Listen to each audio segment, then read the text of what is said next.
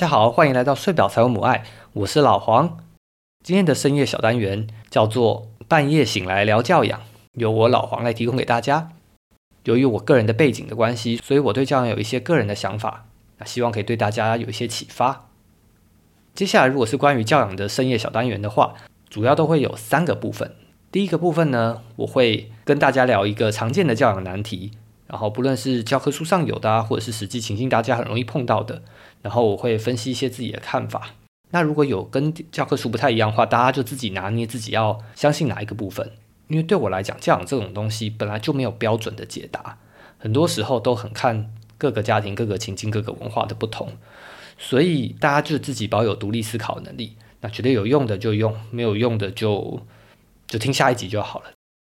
那。第二个部分呢，我会聊聊我跟小何的育儿情境这样子，因为有听众说他很喜欢听老黄跟小何相处的经验。那虽然我们的经验就只仅止于我们，可是可能在听我们的故事的时候，比较可以想象老黄到底是怎么对待小何的，然后以及就是老黄跟小何的这些相处方法，或许也是有一些东西是可以借鉴的。所以我每次一定会分享一个情境，未必一定是我们起冲突。像今天我就会分享一个我们两个都很快乐的时光。第三个呢，只是会回应粉丝问题。所以接下来如果你们听到这里，觉得有看到或自己经历到的教养难题的话，欢迎你们私讯我们的 FB 或者 IG，睡饱才有母爱。那老黄看到的话，都会回复你们，并且也会在节目里面啊尽量的提供自己的想法。那我们进入今天的第一个 part。第一个 part 呢，我们将要讲的教养难题呢，也是刚好有一位听众他问说，当妈妈情绪很爆炸，小孩情绪很爆炸的时候，该怎么办？妈妈要如何先把自己的情绪整理好，再去帮助小孩呢？妈妈情绪很爆炸，小孩情绪很爆炸，的确是一个很常见的状况哦。然后相信大家每天可能都有机会碰到。那教科书上提供的方法，的确就像这位听众说的一样，就是妈妈先去处理自己的情绪，然后再回来照顾小孩的情绪。可见我们这位听众是有读书的。那教科书会这样提供解法，原因是因为他认为妈妈是大人，所以就是我们先让这个难度降低，就是妈妈先处理好自己的情绪，再去照顾小孩，是这样子的逻辑。那所以。在我们要聊这个整个情境之前，我们要先把所有的情境先捋过一次。就是像我年轻的时候，老师在上面讲，总共有四种情境嘛，就是妈妈状况很 OK，小孩状况也很 OK；妈妈状况很 OK，小孩状况很不 OK；再就是妈妈自己状况不 OK，但小孩其实状况很好；以及最后一种就是粉丝提出的这种妈妈状况很不 OK，小孩状况也很不 OK 的这个情境。所以呢，教科书上刚提出来这个，其实就是。第四种情境，妈妈状况很不 OK，小孩状况也很不 OK。他提出来的解法，其实就是让第四种情境简化成第二种情境，也就是妈妈状况很 OK，小孩状况很不 OK 的这个情境。所以再进一步去问话，解决小孩的困难。那所以这位听众的困难其实蛮明显的，就是虽然教科书说第四种情境简化成第二种情境，妈妈要去照顾自己的情绪，可是妈妈怎么照顾自己的情绪？妈妈要怎么样在短时间内大爆炸，但是又当做一切都没有发生吗？还是怎么样？或者是我现在应该要去呃喝一大罐水吗？还是我应该要洗澡？可是小孩就在那边大爆炸，我怎么可能离开现场之类的？这其实是某种程度上是非常困难的事情。那我要让这位提问的听众失望，我们今天不讲这个第四个情境，我们今天甚至不讲这个第二个情境，我们要回来讲第一个情境。我们或许下周或下下周会回来聊这个第二个、第四个情境，但是不是现在。今天我们要聊所谓最简单的这个情境，家长 OK，小孩也很 OK 的这个情境。我之所以要提出来，原因是因为那个时候我年轻的时候，老师在教的时候，他说第一个情境其实很简单，就是你们就玩你们两个都开心的东西，然后去延长这一个很快乐的时光就 OK 了。然后，所以老师那个时候把大部分的沟通技巧放在第二、第三、第四个情境的这些剖析，这样子。第一个情境就只画一句话带过。可是随着我自己开始啊帮朋友带小孩啊，以及现在自己生小孩，以及看别人怎么育儿，我就觉得奇怪。第一个情境没有老师想象中的这么简单啊！很多很多时候，啊，我知道，我现在应该来举例，我拿餐厅来举例好了。嗯，我们一定很常就是大家出去吃饭嘛，然后看到隔壁桌有阿公阿妈，有爸爸妈妈，还有小孩，大家一起在吃饭。然后两个小孩自己玩的好好的，然后爸爸妈妈跟两位阿公阿妈就是也聊天聊得好好的。结果服务生上了第一盘菜，突然之间兵荒马乱，爸爸妈妈七嘴八舌，阿公阿妈七嘴八舌，要小孩子把对把这个东西收起来，那个东西收起来，然后要赶快去洗手，然后要做好要怎么样子，然后那边刚刚那边下去没有穿好鞋子穿好，然后太多太多事情要处理了。然后如果小孩没有马上配合，或者小孩没有马上放下手边的动作，或者小孩说还想要再玩两分钟的话，那家长可能就会变得更急，然后。甚至从本来是告诫的语气变成训斥的语气，那这下就难堪了。小孩如果配合也就算了，小孩如果不配合回顶两句的话，另外一个大人阿公或阿妈或者谁又想要加入战场，然后整个状况就不可开交。那很多人的逻辑可能是觉得说，反正这种东西碰到就好啦，给小孩一次教训啊，反正多骂几次他就知道了，以后就知道就是饭菜来饭菜最重要嘛。但我自己是不这么认为啦，因为我自己觉得说，就是很多时候其实气氛其实是不用搞得这么僵的，而且我自己觉得小孩其实是懂事的，他们其实知道大人的世界的规则，只是他们要不要配合而已。我觉得最佳的解法其实还是这些大人把他旁边的小孩当成他们的同事。我现在提供一个想法给大家，就说如果这些大人这四位大人对他们的旁边的小孩。像是对他们同事一样，一个饭菜来了，然后你跟同事一起吃饭，你会怎么对待他？你会怎么跟他讲话？你就这样子跟他讲话，小孩子通常不会有太大的反弹。大家仔细想想啊，如果今天我在办公室，然后我正在工作，我正在打字，然后有另外一个同事说我这边有东西要帮忙，或等一下要开会了，你会怎么回应？你就说哦，OK，没问题，就是我知道。那在两分钟我就过去，或者是我把这个段落写完我就过去，反正到底我过去是一分钟还是两分钟还是三分钟，其实没有差嘛。除非是那种总经理驾到的这种状况哦。那如果是总经理驾到这种状况，大家早就十几二十分钟前都已经准备好在会议室等总经理了。如果不是什么太重要，只是一个会内开会的话，那晚个一分钟两分钟又有什么关系呢？反正我也是在处理公司的事情啊，对不对？反正提早到的人，他可以先去泡泡咖啡啊，比较轻松的进去开会。那比较晚到的人，就是配合他的会议嘛。没有什么东西是真的急到不行的。OK，所以这个就回到我们在餐厅这个情境，很明显就是大人并不觉得小孩在玩耍、小孩在聊天是一个重要的事情嘛。大人聊天很重要，但小孩聊天不重要。他不觉得小孩的聊天或小孩在玩游戏这件事情是有他们的逻辑，是有他们的脉络。所以饭菜来了，一定是饭菜凌驾于一切。然后，如果你的手脏了，一定是洗手凌驾于一切，没有任何的可能性可以转换，没有任何的可能性可以觉得说，哦，这个薯条好像很好吃诶，就是要不要先我先剥一半喂你一口这样子，然后我们再一起去洗手之类的。就是我觉得大人有很多很多的想法，是他不够尊重小孩的，就像他不够尊重他的同事一样。老实说，如果今天我们在上班的话，就算是一个你很讨厌的同事，你在走廊上碰到他，你一定还是会跟他寒暄两句或者点个头嘛，对不对？你不可能就是看到就是一个很不爽的同事，你就直接切，搞什么啊，对不对？可是大家很常在餐厅里面对小孩子这样子做啊。我跟你讲过几次，我已经讲过几次了，还在那边，或者是你自己搞的啊，你还怪我这种的。我自己觉得啦，尊重这种事情哈。不是说你要把你的小孩当成你的老板啊，或是你的总经理，你其实你就把他当成你的同事就好了。你们两个平常如何寒暄啊，如何问候啊？饭菜来了啊，那你也不用说什么哦，你先请，我先请，就是哦，饭菜来了啊，可以开吃了，可以开吃了。然后就是想要拿筷子先夹的人就先夹啊，没有的人就晚一点吃，也没有什么关系。这样子，这个状况不是简单许多，而且也不太容易发生冲突嘛，因为其实大家。在公司都互相尊重嘛，都不想要发生冲突。所以，如果我们把这样子的情景也放在我们跟小孩一起吃饭的时候，或许大家就会和平许多。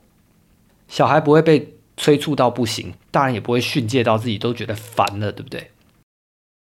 所以，其实如果我们今天要延续小孩状况很 OK，家长状况也很够 OK 的状况，其实就是大家自然相处，然后给彼此一点空间，快乐的光景就会更长远。另外一个呢，我想提供大家快乐的光景更长远的，就是与陌生人见面的起手式。同样拿餐厅来讲好了，就是常常阿公阿妈或者叔叔伯伯出现的时候，就说：“哎，叫叔叔伯伯叫叫阿公阿妈，或者是记不记得啊，或者是哎点头啊什么的。”然后另外一边就说什么：“哎，有没有成绩好不好啊？最近有没有乖？有没有长高？有没有吃多啊？有没有带给你爸爸妈妈麻烦啊什么的？”这些看起来是。要照顾大人的情境，怎么都是用训诫小孩的这种口吻在对待呢？那如果你这样子训诫小孩，那你跟小孩的距离就会非常的遥远嘛。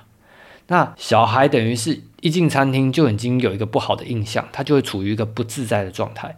所以某种程度上，等到饭菜来的时候，又有人训诫他的时候，他就更容易爆炸了。所以有时候啊，这种情绪爆炸的种子，其实更早就已经种起来了。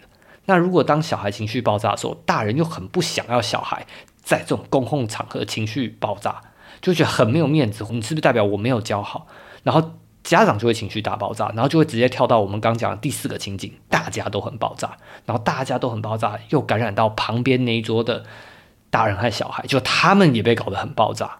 哇，那整个餐厅就变得，本来好吃的东西都变得有点不好吃了，对不对？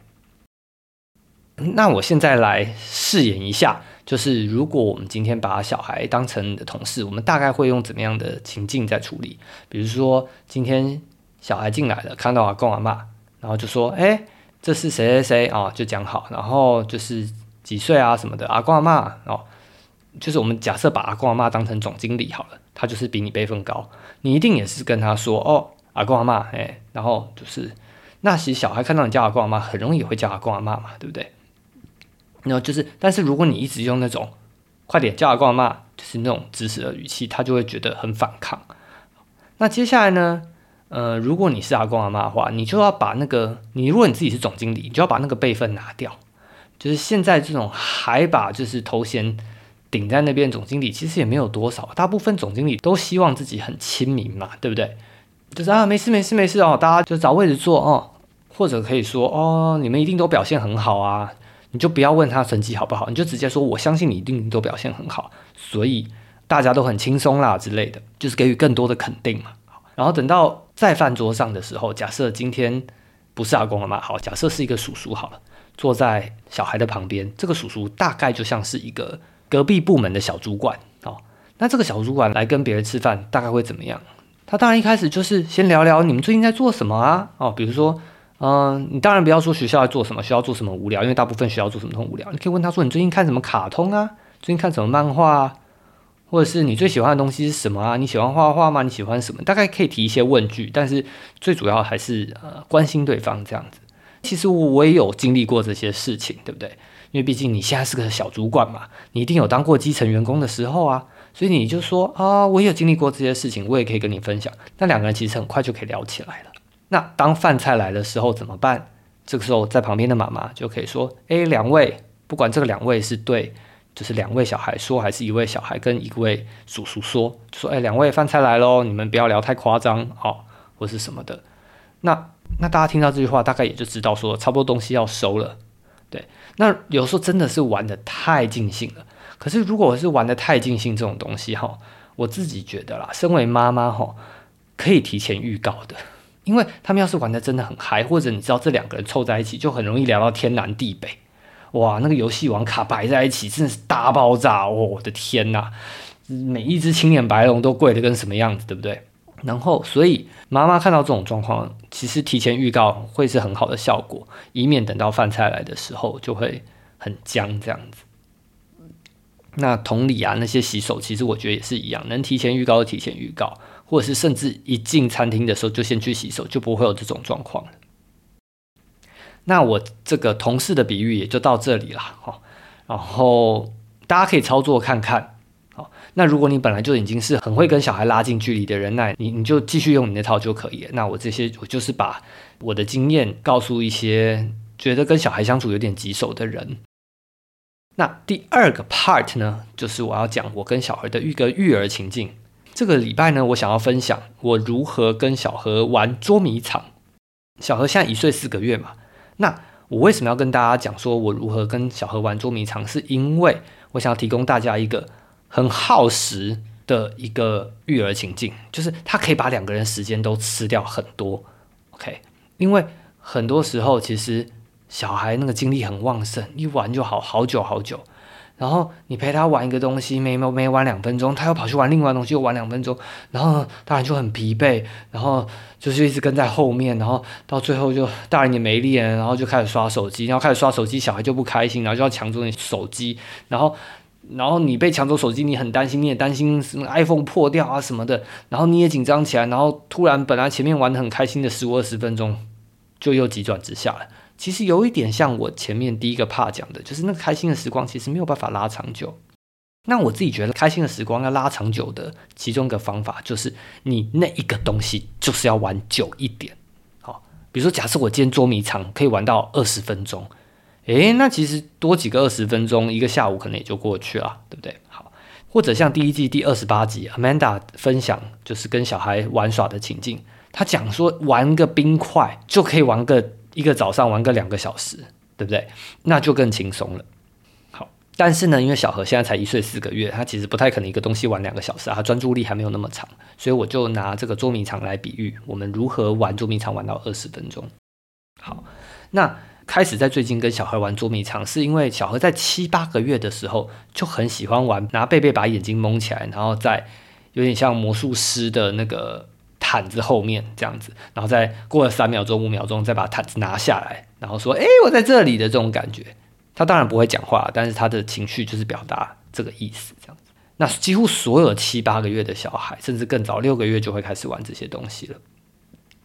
那小何也非常非常的爱。那我们就这样一直玩玩玩玩玩到最近，差不多上上个月，我们开始会有一些进化喽，因为他开始长大了嘛。他把他的脸遮起来，或者我把我脸遮起来的时候，我不会单纯的问他说：“哎，爸爸在哪里？”然后让他找。尽管他已经知道在布后面，他还是会找到，还是会很开心嘛。我现在可能会改成问说：“爸爸的鼻子在哪里？”那他在不把我这个布拿下的前提，他可能会去摸摸摸摸摸那个布，然后去摸我的脸，就像摸一座山一样，看能不能找到那个山顶，就是那个鼻子。然后他找到之后，他就会很开心。然后我可能又把我的布盖住我的左脸，然后问说：“爸爸的耳朵在哪里？”然后让他去找那个耳朵，这样子。所以，我们从单纯的魔术师的出现和不出现，就是演变得更细致，变是你要去找鼻子，就像你要找到一个鸽子一样，非常的好玩。那最近呢，我感觉到我我甚至可以玩整个人消失了。像最近呢，小何很喜欢就是。他在客厅跟我玩，玩到一半，他突然抓着他的贝贝，然后冲回房间里面，然后在他自己的床上打滚，然后边滚，然后就边叫爸爸，爸爸。然后我就会很配合他，我就会说小何嘞，小何跑去哪里？然后小何就会偷笑，然后偷笑完，他就是爸爸，爸爸，他就叫我去找他。然后我就说小何，小何在哪里？爸爸找不到。然后大概过了十几二十秒，我才哦，原来小何你在这里呀！然后就进去房间抱抱他这样子，然后他就会很开心。然后到小何一岁四个月的时候，我们就又进化了。我不止找到他，我找到他还跟小何说：“小何，那换爸爸去躲喽，爸爸在哪里？你等下来找哦。”然后第一次的时候，他还没有马上接收到意思是什么，但是我就消失了。他可能有点错愕的留在现场，但没关系，我消失我也没有消失很远，我就是到旁边的一个转角躲一下，所以他其实只要走出房，然后转头就会看到我了。所以当他找到我的时候，他也很开心，然后就冲过来抱我这样子。然后后后来我们就更进阶啦，变成是我就会跑更远，我可能会跑到隔壁的房间，或者是我可能会呃躲到一个桌角的旁边，其实基本上都没有太难找啦。就是我可能会露出一个脚或露出一个屁股，所以他有的时候他可能站在客厅的中央，他只要环视四周三百六十度转一圈，他就有机会找到我。我到底是躲在哪一个书柜的后面，或者是躲在窗帘的后面，像这样子。那但是小何还小嘛，所以他有时候环顾四周，他就是漏掉一些死角，然后所以他可能会跑去下一个房间。那当他跑去下一个房间的时候，我就会站在原地，嗯嗯。好，我会嗯嗯，就是要提示他嘛。那嗯，这个声音就是我们两个常常一起在找东西的时候，比如说哦，他想睡觉的时候，然后我们俩就说：“哎，贝贝在哪里呢？”然后我们俩就一起：“嗯，贝贝在哪里呢？”嗯，所以后来就变成是，只要我们每次找东西的时候，不管是他还是我，我们两个人都会：“嗯嗯，在哪里呢？”这样子。所以当我在窗帘后面发出“嗯嗯”的时候，哦，他大概就知道：“哎，爸爸好像在这里哦。”然后他就会往这个声音靠近。那当他一回头回到这个房间，我就会闭嘴，然后让他再重新。搜寻一次三百六十度，看有没有机会找到我。那如果真的不行，我就再提示这样子。所以这样的话，只要尝一次，其实很快的一两分钟就会过去了。因为现在他还小，所以其实他还不太愿意躲起来。他最多就是躲到他自己的床上，然后或者是他最多就是把自己盖在自己的小被被底下而已。他不会真的就是什么像我一样钻进一个什么像婴儿床底下，然后让对方找。他现在还没有这个能力。OK。那所以大部分时候其实都是我在躲，比较复杂可能就是躲到一个死角吧，他可能要再多转两个弯，他才会看到我这样子。虽然我还是没有像是一般捉迷藏一样把自己整个藏在衣柜里面，可是就是对一岁的小孩这已经非常的困难了。那有一次我也是玩到有一点太过火，那个转角实在是太困难了，然后就算我一直嗯嗯，他还是找不到，然后他搜寻了两次以后，他就声音开始变得急躁。他那个爸爸爸爸变成爸爸爸爸这样子就就急促了起来这样子，然后我也是有点心疼，然后我就再提示他，他才找到我这样子。那那天之后我就呃发现他晚上也不太想要玩捉迷藏的游戏，可能是因为早上就是捉迷藏玩到他觉得有一点爸爸消失的感觉，他就不想要再玩了。那我过两天再试探，他就发现他其实又很喜欢玩捉迷藏这种找到的感觉这样子。因为找到人就很像答对考卷一样，那个回馈感、那个快乐感觉实在是太爽了。所以其实小孩子们都很爱玩捉迷藏，就是这个样子。那我分享这个捉迷藏，并不是因为我是个捉迷藏大师。其实小何是我玩过捉迷藏最小的小孩啦。一般那种四五岁小孩玩捉迷藏，就是我讲他们真的已经很会藏了。这是我人生第一次跟一岁小孩玩捉迷藏。那也不可能有教科书讲到多细，说你你应该要怎么玩捉迷藏，你应该要怎么引导。但对我来讲，其实真正的教科书就是小何本人。我注意小何喜欢什么，我注意小何观察什么，我注意他的情绪反应，然后我借由他的情绪反应，看他正在学习的东西，我再往下一步，我去推进。诶，有可能测试他一下，那这个东西你会不会也喜欢？如果你喜欢的话，我们来玩玩看这个二十分钟，就是这个样子。其玩这个捉迷藏，跟他一起玩车车，或跟他一起认识动物，其实是一样的道理，就是慢慢的操作，然后把自己的眼睛关注在他的眼神上面，看他喜欢什么，关注什么，我们就投入下去，这样子。那你自己很投入，小孩很投入，时间就会过得非常的快，就像大家说的，快乐时光总是过得特别快一样，然后育儿情境就会变得没有那么的痛苦。我其实希望大家啦。育儿的时候，其实尽量都是选这种可以四两拨千斤的活动，你自己不会太累，然后但两个人都可以玩得轻松又愉快的。很多大人有时候就是不知道玩什么，就只好玩那种大怒神啊什么的，让小孩就是很开心，因为就很怕小孩不开心嘛。可大怒神这种东西，对自己和对小孩的副作用其实都很大，小孩有时候会嗨过头啊，大人有时候会伤到自己，对不对？而且大怒神，你有可能超过个两三分钟吗？其实很难嘛。你抱个五六次，其实你抱五六次，其实你的你的四肢就受不了，对不对？所以我还是希望大家多去寻找这种可以玩比较久的游戏，来跟小孩子玩。那我们第三个 part 就是，嗯，回应听众的问题。那因为这是第一周，所以是由麦麦本人提供的。他提供的问题是说，他之前在带亲戚的小孩的时候啊。他蛮喜欢吃某一样零食的，然后刚好看到某一样零食，然后他跟麦麦说他想要吃那个零食，然后麦麦就给他一包。那麦麦给他一包结束之后，小孩又想要第二包，然后这时候麦麦就紧张了，他就不想要给第二包，因为他知道等一下，呃，妈妈就要回来，他们可能要吃正餐，那如果给他吃太多的零食的话，搞不好等下小孩就吃不下，那小孩可能就会被挨骂之类的。在各种的天人交战之后，麦麦就跟他眼前的小孩说。嗯，我不会开哦，因为第二包可能在一个大包装里面，所以他必须要把大包装撕开，才可以再拿一包，然后再撕开第二包才可以给他。所以他就说我不会开这个大包装，所以没有办法给你。小孩听了之后超级生气，因为他显然是听得出来麦麦是在骗他的。小孩后来就大爆炸，因为他发现麦麦骗他，所以他就大哭大闹、大哭大闹、大哭大闹了非常久，可能有长达两三分钟吧，就是怎么样都不开心。然后麦麦不管怎么哄都不行。这个时候，当年的我就介入了。可是我今天不跟大家讲我怎么介入，以及我后来怎么解决这个事件。我今天要，我今天要讲的是，我们回过头来，时光倒流。如果我们是麦麦，我们应该要想什么事情？然后麦麦到底担心什么事情？为什么他会选择骗了小孩，说他他不会开包装？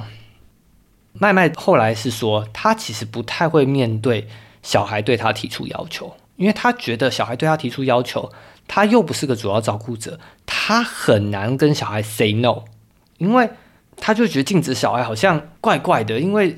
我们不是应该要尊重小孩吗？就像我前面讲的啊，那如果小孩想要什么东西，我们就是应该要给他。可是这其实不完全是正确的，因为就算你尊重小孩的话，但是这个小孩一直吃这个东西，比如说他一直吃巧克力，好了，他喝酒，这个对他身体是不好的。今天就算我们是成人，医师也不会同意一个正在动手术的人喝酒嘛，对不对？所以同样道理，今天我们在对待小孩，我们尊重他，我也不会一直让他无止境的吃零食。那我自己觉得。麦麦那个时候扛不住压力，所以我给他的第一个建议就是，不管小孩对你要求什么，你要扛住，你要平静的对待他。OK，你就是正常的回应他，而且你觉得可以，那你就给他。那可是麦麦反问我说：“可是我不知道可不可以啊？”那我说：“你你不知道可不可以，你就打电话给他的妈妈。那打电话给他妈妈问可不可以？可以。如果妈妈说可以吃十包，你就说 OK。妈妈刚说可以吃十包，你就开十包给他。”那到第九包，你就跟他说：“哦，剩一包了，因为妈妈说只能吃十包。”你就把所有的问题全部推给，你就把所有问题推给他妈妈，也是一个方法嘛。你就只是一个次要照顾者啊。OK，那他又问说：“那如果今天联络不到他妈妈怎么办？他妈妈可能正在忙吗？”我说：“对嘛，所以你还是得要扛。那你就要想说，你对他妈妈够不够了解？他妈妈会不会是给他吃零食的人？”你说我也不知道。我说：“那这个零食够不够健康？可不可以吃很多？搞不好有些零食是很健康的。”对不对？那他说我也不知道，因为他可能平常也没有在育儿，他不知道那个零食是不是可以多吃的，几乎可以当正餐吃都没有关系。OK，他也不知道。然后我就说好，所以这个时候就是你自由行政了，你就要决定了，你要给他吃多少，然后你要把你决定的理由告诉这个小孩。比如说，等一下要吃饭，你就先跟他说，等一下要吃饭，那我们就吃一包，好吗？或者你就直接问小孩。因为我们尊重小孩嘛，我们就直接问小孩：“你说你平常你想要吃这个零食的时候，妈妈会开几包给你？”那他就可以自己讲。那慢慢说：“那如果他骗我怎么办？”那哦，那他如果愿意骗你的话，那等一下就要面对他妈妈的质疑喽。因为如果平常妈妈面前只能开一包，结果他说妈妈可能开三包，等一下他吃了三包吃不下饭的时候，他就得自己自食恶果嘛，对不对？好，他总是会被坑的，对不对？或者你可以自己去询问他妈，让他不要坑，对不对？当然，比较康可能会撕裂你跟他的关系啦，所以有可能你不愿意这么做，那你就自己想清楚，你要不要用这个方法。那假设你不用这个问他的这个方法，你就自己决定说，我就是只想让你吃一包，就像麦麦本来的想法一样，我就先开一包给你，你要吃第二包，我就说不行，那也没有什么问题。可是问题是麦麦紧张了，他在小孩跟他要第二包的时候。他没有办法好好的拒绝小孩，我自己觉得啦，那可能是成人练习不够，怎么样拒绝对方的告白是差不多的意思啦。